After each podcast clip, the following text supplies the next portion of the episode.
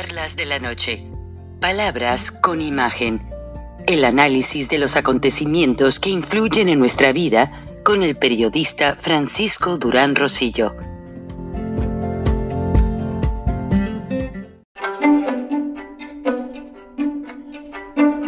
Frank Durán Rosillo eh, te saluda y los saluda a todos ustedes, su amiga María Celeste Raraz, para invitarlos a que se suscriban a mi canal de YouTube María Celeste Raraz, tal como mi nombre, donde les informo todas las semanas eh, sobre entrevistas que tienen un tema que ayuda a mejorarnos como personas y de paso son interesantes.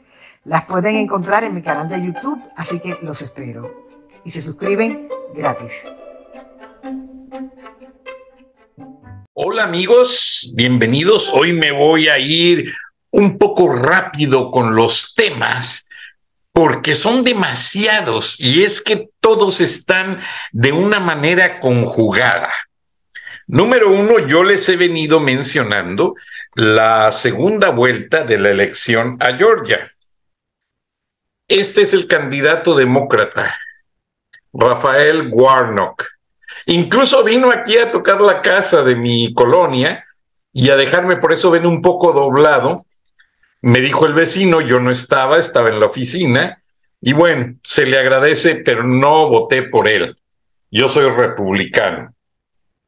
Pero vean cuánta publicidad ha repartido Warnock. O sea, ha sido una cosa impresionante. Esta es la publicidad de un solo día, o sea, del día de hoy. Hasta se me cae tanto volante. Eh, déjenme ver. Este. Sí, este es del Partido Republicano también. Este es el candidato republicano. Eh, el, ah, perdón, no se ve abajo. Herschel Walker un campeón de fútbol americano que jugó con la Universidad de Georgia y jugó fútbol americano con la NFL y tiene la bendición de Donald Trump, para bien o para mal. Pero bueno, aquí está nuevamente otro volante de Herschel Walker. Y a lo que voy con todo esto es que acá en Estados Unidos ya empiezan a despertar las alarmas, porque ha sido evidente que ha sido más publicidad demócrata que republicana. O sea, eh, la televisión está saturada de anuncios, la, la televisión tanto abierta como por cable, y los periódicos, los volantes, etcétera. Ahora, ¿qué pasa con esto? Sí, todos tienen su oportunidad de hacer su lucha, diríamos. Pero una elección forzada a segunda vuelta entre, entre dos afroamericanos, un pastor y otro jugador de fútbol americano, los dos han sido acusados por sus esposas o ex esposas de violencia doméstica. O sea, y ambos han usado en las campañas ese video de las esposas atacándolos, etcétera. ¿Qué pasa? El martes próximo es la elección final. Vamos a saber quién va a ser el ganador. Who cares, dirían mis paisanos mexicanos. Muchos de ellos ni votan aquí. Ustedes han escuchado que muchos estados de la Unión Americana están regulando más el aborto. O sea, ya no quieren que exista tanto aborto en los Estados Unidos. Y no es porque sean católicos, no es porque este, quieran proteger la vida. No. Es porque ya hay grupos políticos tanto del lado republicano como del lado demócrata, que quieren evitar el aborto, quieren que se prohíba. ¿Qué pasa si se evita el aborto? tienen una manera de reducir la inmigración indocumentada. El nivel de gente o de hijos que tienen las familias anglosajonas en las ciudades, pues a lo mucho es uno o dos chicos, dos niños. Mi esposa y yo eh, fuimos la excepción. Cuando yo trabajaba en Turner Broadcasting System, en los canales en español, pues se hacían las fiestas y venía la gente anglosajona a decirnos, oigan, algunos compañeros tenían hasta tres o cuatro hijos y ellos se quedaban admirados porque el anglosajón principalmente es muy conservador para tener hijos. ¿Mm? El afroamericano es un poquito, ese sí suelta un poquito más el tiempo de los comerciales, vamos a pensarlo así. Pero Estados Unidos enfrenta una crisis de natalidad. Por eso, en cierta manera, le abren la llave a la frontera, porque necesitan mano de obra. Ahora, si se controla estrictamente lo que es la inmigración, Estados Unidos va a tener manera de manipular y manejar en ciertos aspectos la estructura de Estados Unidos. ¿Por qué razón? Yo ya veo, y discúlpenme el comentario, que hay analistas de la India haciendo opiniones y haciendo recomendaciones para la política norteamericana. Eso no se dice públicamente, pero a mis amigos americanos, tanto anglosajones como afroamericanos, les molesta, les repatea. Ahora, ¿por qué sucede eso? La gente de la India estudia mucho, lee mucho, y no los culpo. Ellos dicen, bueno, la ley dice esto, la estructura del, de gobierno está hecha para esto, y ellos ven que nadie se mete a arreglar las situaciones, pues viene un hindú. ¿Qué pasa en el terreno de la medicina? También ya el terreno de la medicina está saturado de gente de la India especialmente, valga la redundancia, en el medio de las especialidades, porque se ha ido perdiendo el interés por el lado de los médicos norteamericanos anglosajones.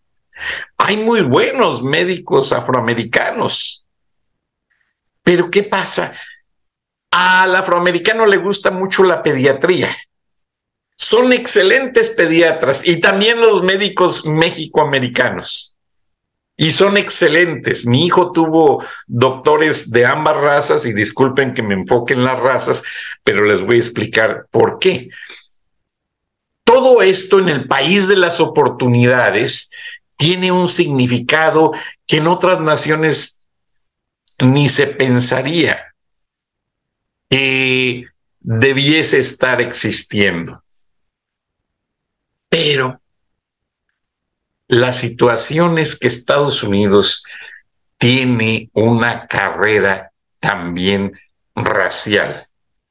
Hace algunos capítulos les platiqué que a mí una cubana compañera en, una empresa me daba muy mal tiempo y fui a tocar la puerta de mi vecino, un afroamericano campeón de básquetbol, casado con una güera muy linda, Tasha, una pareja preciosa y maravillosa.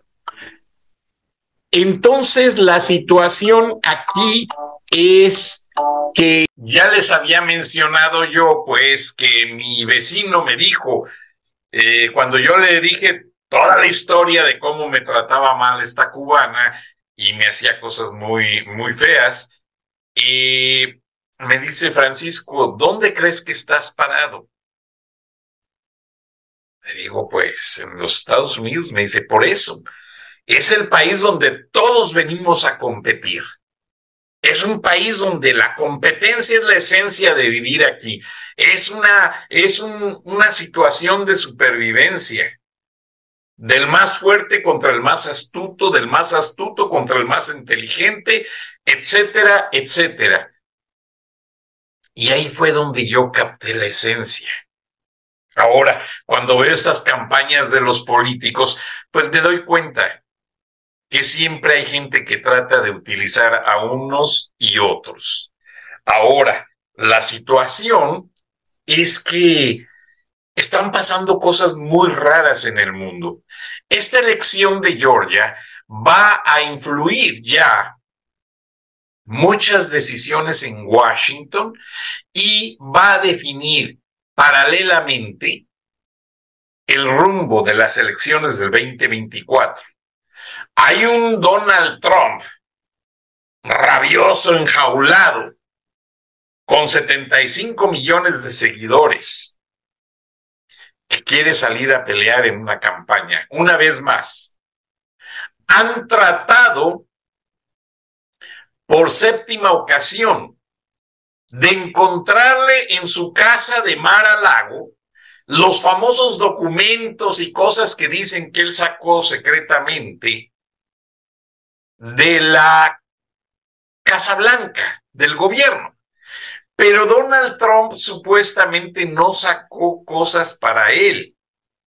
Eh, la esencia, el miedo de la administración Biden es que Donald Trump haya logrado toda la evidencia del caso de su hijo Hunter Biden, que usó aviones de la vicepresidencia de Estados Unidos en la administración Obama para hacer negocios con China vía Ucrania y vía Rusia, negocios muy fuertes en materia de energéticos. Eso es lo que en esencia está detrás de toda esa situación del caso de Mara Lago, de la toma del Capitolio el 6 de julio, pero en sí no le han podido hacer nada. Donald Trump lo han fortalecido tremendamente. Yo pienso aquí que los demócratas debieron de haber ignorado ya a Donald Trump y dejarlo que él mismo, como el pez, que por la boca muriera de tanto que habla. No, se pusieron a atacarlo, a decirle esto, a acusarlo. No le pudieron encontrar cargos por lo del 6 de, de enero, la toma del Capitolio. No le, no le han podido hacer cargos por la cosa de los documentos secretos que supuestamente tenía en su casa de Mar a Lago. Y todo apunta a que el Partido Republicano va a ser más polémico en su elección primaria que el demócrata. ¿Por qué razón? Porque el Partido Demócrata ya dijo, bueno, Joe Biden, si se siente lo suficientemente fuerte, vuelve a correr y va a ser el presidente o el candidato ya más viejo a la presidencia de Estados Unidos.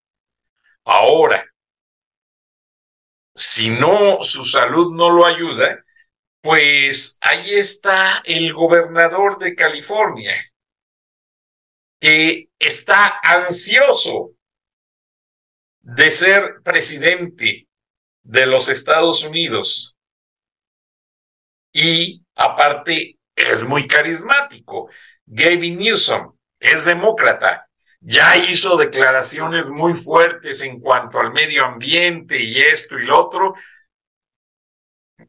Incluso, perdón, tuvo ya que reconocer que si Joe Biden no acepta la candidatura, él la toma. Pero se vienen cosas muy, muy fuertes, porque acuérdense que el norteamericano, aunque aparentemente no sale de dos partidos, tres partidos, que los independientes, etcétera, o que el tipar y esto y lo otro, pero cuando se trata en esencia de ver que están perdiendo el control de su país, se unen, se unen todos, güeros y morenos, con judíos, con gente europea, gente que, que en cierta manera manejan mucho este país.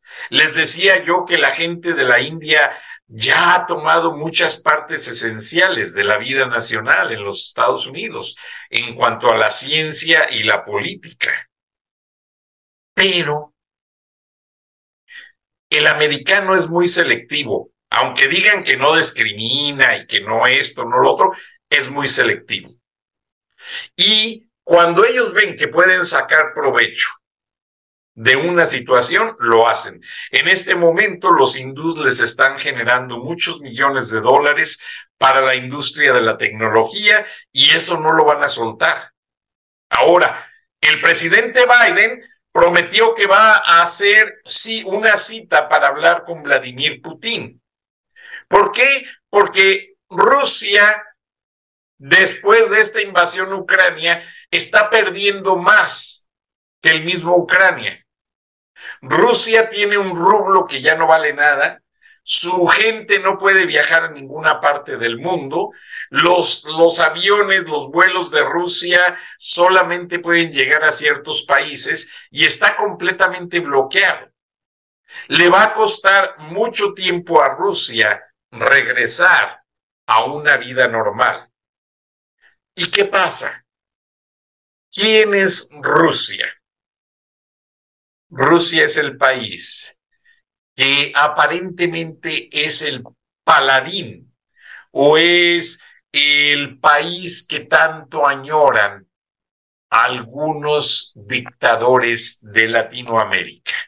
Sí, como los hermanos Castro, Miguel Díaz Canel, Daniel Ortega, Hugo Chávez, este Nicolás Maduro se quedó con esa herencia y Ahora Marcelo Ebrard y Andrés Manuel López Obrador le ponen alfombra a Vladimir Putin para que sea básicamente quien se intervenga a, a esas naciones con todas sus decisiones de por dónde ir y por dónde llegar. Ahora, son situaciones un tanto discordantes estoy buscando un material para reforzar lo que estoy diciendo, porque eh, ya ha salido a nivel de otros países. Eh, primero les quiero poner este dato que alguien me hizo llegar y que varias fuentes me lo han mencionado de una manera muy confidencial. Pero ahora pues vamos a sacarlo, que caray, hay que compartirlo con la audiencia y es esto de que en cierta manera el presidente Obama cuando salió de la Casa Blanca, él también también sustrajo, perdón, permítanme nuevamente, recupero la imagen.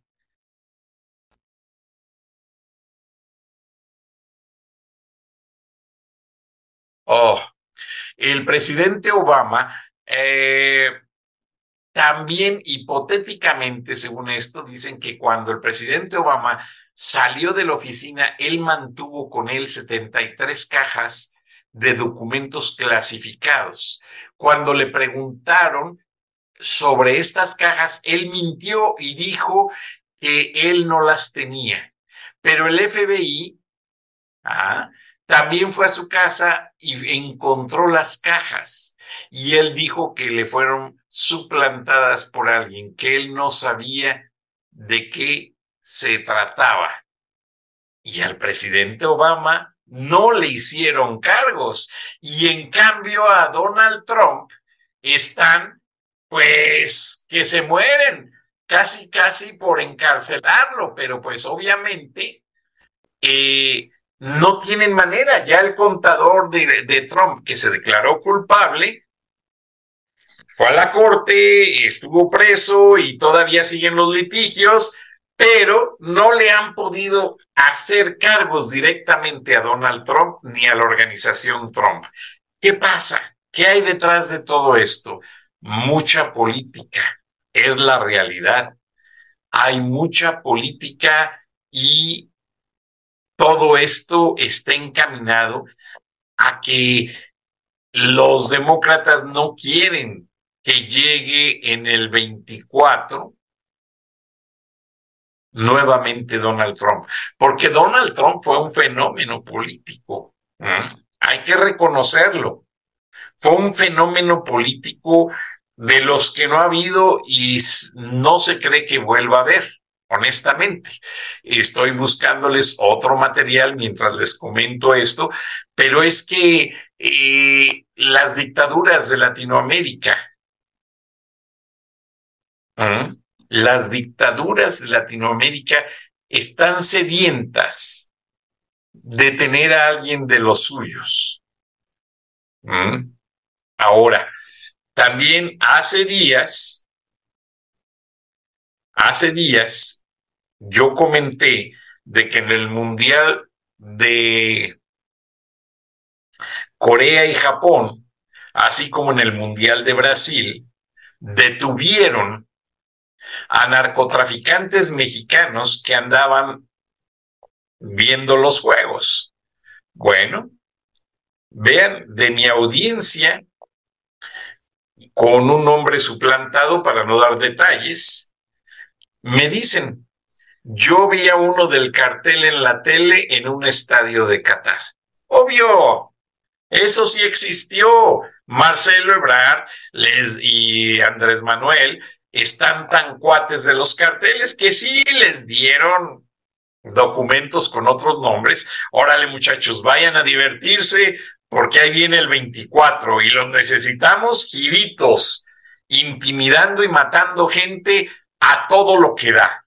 Eso es, eso es, son criminales y a mí se me hace que son más criminales en el lado del gobierno que en el lado de las mafias, así de plano, porque yo no le veo pies ni cabeza a tanta situación tan rara que está ocurriendo en México. Hay ocasiones en que me desespero y me molesto de plano por tanta porquería que se ve en México. Entonces, yo no sé hacia dónde va la situación, pero pues yo creo que en un no muy lejano plazo, todo va a tronarles en las manos.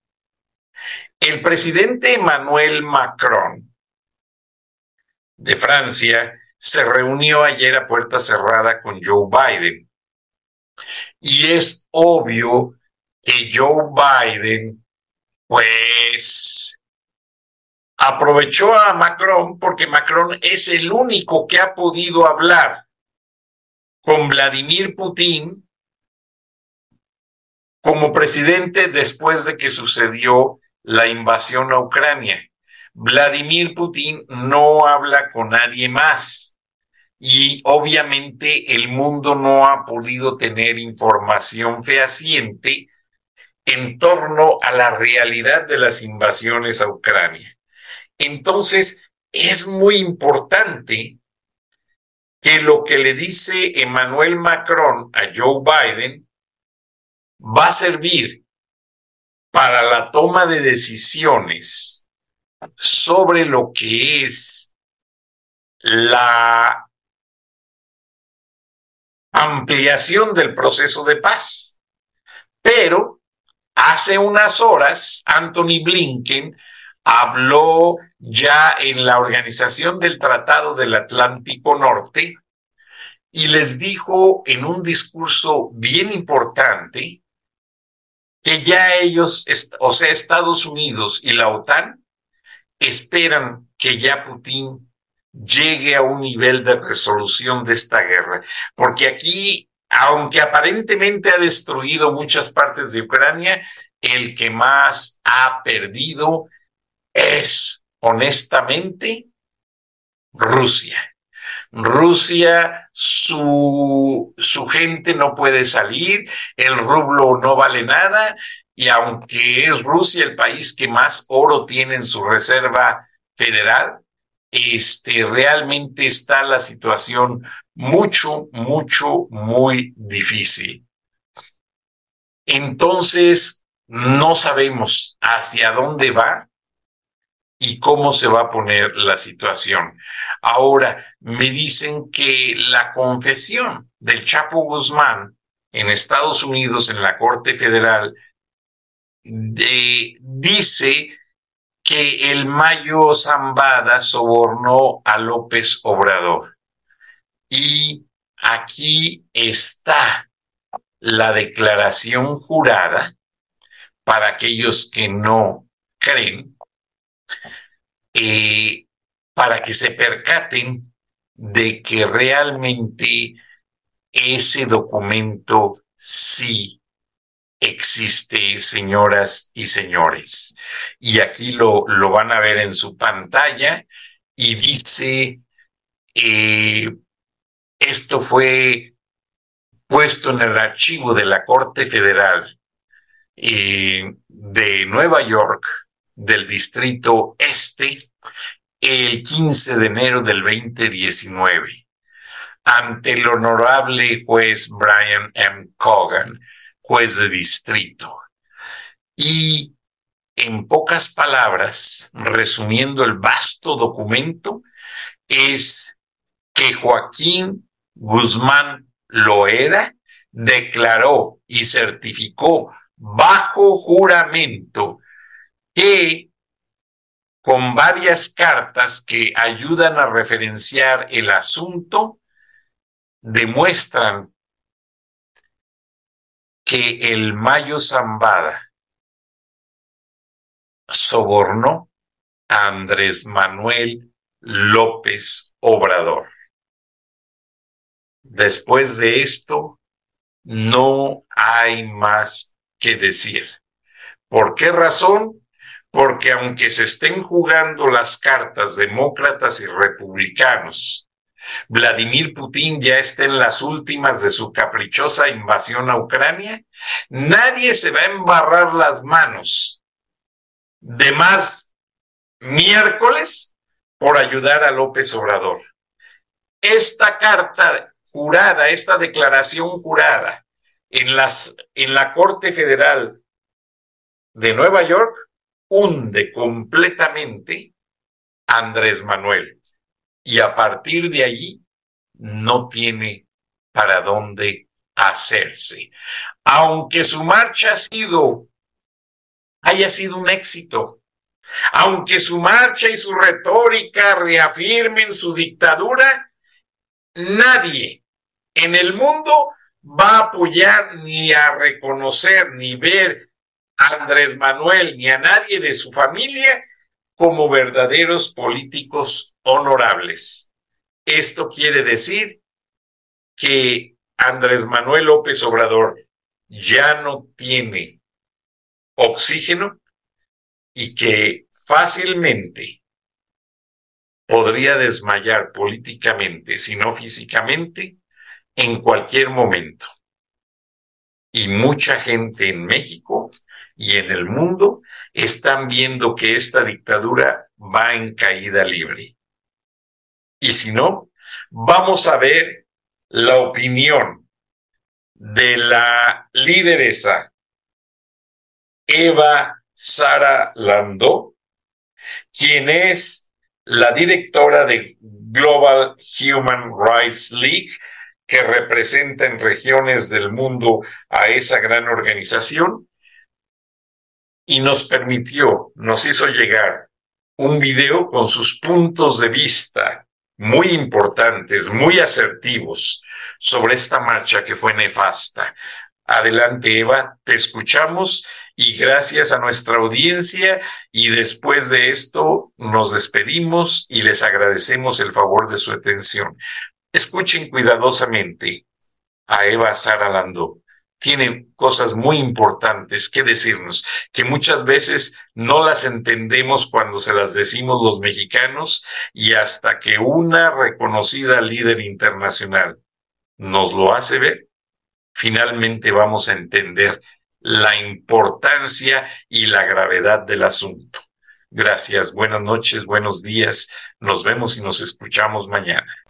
Queridos mexicanos, primero agradecerles por el cariño a mi persona mientras estuve presente, haciendo observaciones como fue requerido por la organización Frena y aprobado por la organización que presido Global Human Rights League. Es muy triste para mí comunicarles que en México no existe respeto a los derechos humanos y tampoco se respeta la Carta Democrática Interamericana por parte del gobierno de Andrés Manuel López Obrador. He visto con mucha preocupación la falta de libertades para ejercer derechos fundamentales como el derecho a la igualdad en la dignidad y ante la ley, el derecho a no ser detenidos arbitrariamente, la presunción de inocencia, el derecho a no ser discriminado, a la libertad de pensamiento y conciencia, el derecho a la libertad de opinión y expresión, el derecho a la libertad de movimiento y a reunirse lícitamente, el derecho a la seguridad social, a la salud y el bienestar. También he visto violentados elementos esenciales para la democracia, como lo manda la Carta Interamericana, de la cual México es firmante y debería garantizarse esta desde el Estado para que haya paz y para que México pueda desarrollarse de la mejor manera en lo económico, político y social. Recomendamos a las autoridades de gobierno de Morena y al presidente López Obrador reencauzar la democracia respetando los derechos humanos y las libertades fundamentales, que gobierne bajo Estado de Derecho que se permitan elecciones libres y transparentes, que se respete la pluralidad de partidos y que se respete la independencia de poderes. Sin estos elementos mencionados, será muy difícil que el pueblo mexicano pare en sus protestas. Ellos tienen muy claro que, a pesar de las consecuencias, deben seguir luchando por sus demandas legítimas. Hemos visto que estas protestas son reprimidas y saboteadas desde su gobierno. Si usted no escucha a su pueblo podría haber hechos lamentables. Antes de terminar, le pedimos que libere a todos los presos políticos que tienen y que suman varias centenas. Solo en una dictadura se entiende la detención a opositores, disidentes y prensa. A Frena y a todo el pueblo mexicano, no se cansen de luchar por lo que es correcto. La libertad lo vale todo.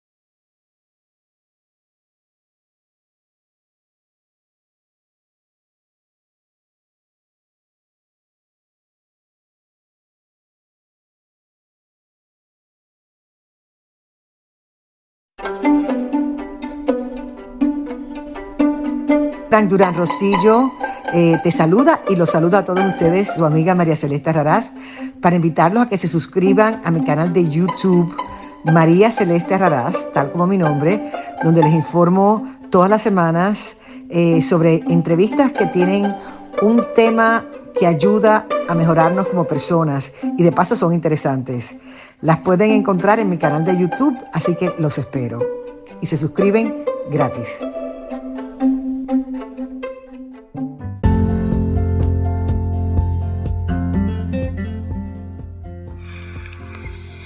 Escuchaste el análisis de la noticia, transparente como el agua, con el periodista Francisco Durán Rosillo